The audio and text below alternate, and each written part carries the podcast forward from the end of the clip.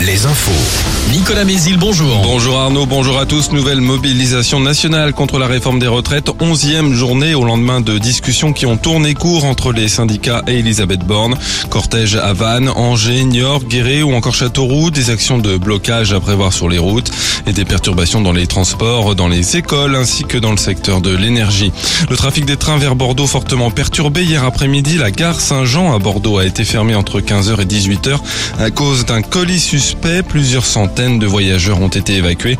Cette fois, le colis n'était pas un simple bagage. Dans cette valise abandonnée, les démineurs ont découvert un revolver et ce qui ressemblait à un faux engin explosif.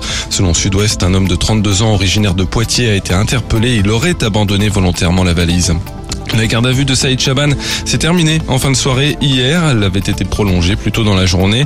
L'ancien président d'Angesco était interrogé par la police judiciaire de Nanterre pour des soupçons de blanchiment d'argent en bande organisée. Il sera présenté aujourd'hui au parquet de Bobigny.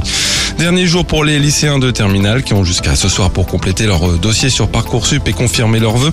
Les premières réponses tomberont à partir du 1er juin.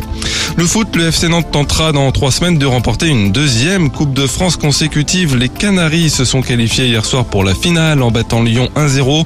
Ils affronteront le vainqueur de l'autre demi-finale entre Toulouse et Annecy qui se joue ce soir. Les basketteurs de Cholet, eux, décrochent la deuxième finale européenne de leur histoire. Ils ont largement battu les Estoniens de Calais hier soir à la Meirée. Les Choletais affronteront les Polonais de Vloklavek pour tenter de remporter la Coupe d'Europe FIBA, match les 19 et 26 avril. Les handballeurs du HBC Nantes sont eux aussi qualifiés pour la finale de la Coupe de France.